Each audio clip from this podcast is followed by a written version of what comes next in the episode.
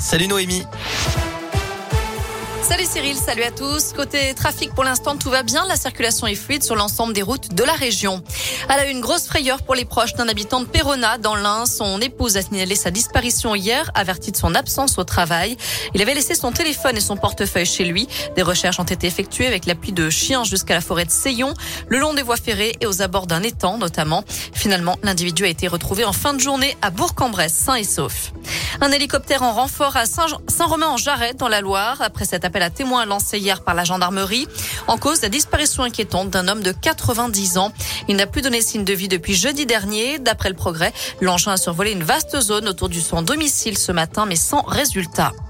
Le gouvernement dévoile cet après-midi son plan de résilience pour contrer la hausse des prix. Pas de quoi qu'il en coûte, comme pendant le Covid, mais des mesures ciblées pour les entreprises et les filières les plus touchées. Des mesures aussi en faveur des foyers les plus modestes sont à l'étude. Contre l'inflation, justement, et pour le pouvoir d'achat, un appel à la grève est lancé pour demain par l'intersyndicale qui réclame des augmentations de salaire dans le privé comme dans le public, des bourses étudiantes et de meilleures pensions pour les retraités. Des manifs sont prévus partout dans la région.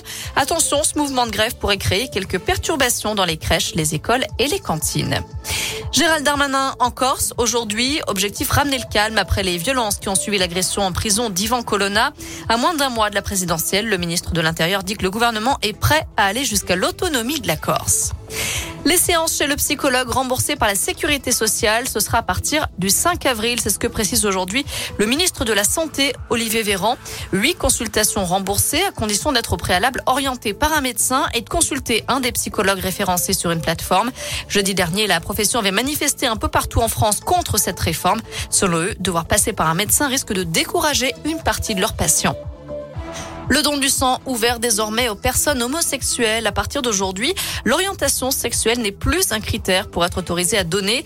Un don qui leur avait d'abord été totalement interdit depuis 1983, puis autorisé en 2016 après une période d'abstinence. À l'étranger, l'Ukraine demande des garanties de sécurité absolue face à la Russie et rejette l'idée de neutralité sur le modèle suédois ou autrichien. À la page des sports du foot avec la Ligue des Champions à suivre ce soir, Lille affronte Chelsea en huitième de finale retour. Les nordistes avaient, avaient été battus 2-0 à l'aller. Enfin en cyclisme, Julien Alaphilippe déclare forfait pour la course Milan-San Remo qui débute samedi en Italie. L'Auvergnat souffre d'une bronchite, il est donc contraint d'abandonner son équipe. Voilà, vous savez tout pour l'essentiel de l'actu. Côté météo, malheureusement, je vais devoir revenir sur ce que je vous avais dit. Le soleil, ce sera pas pour tout de suite. Hein. On va plutôt rester dans la grisaille aujourd'hui, contrairement aux prévisions de Météo France et Météo Ville. Les températures varient entre 16 et 19 degrés pour les maximales. Pour le soleil, il va falloir attendre encore quelques jours avant de le revoir.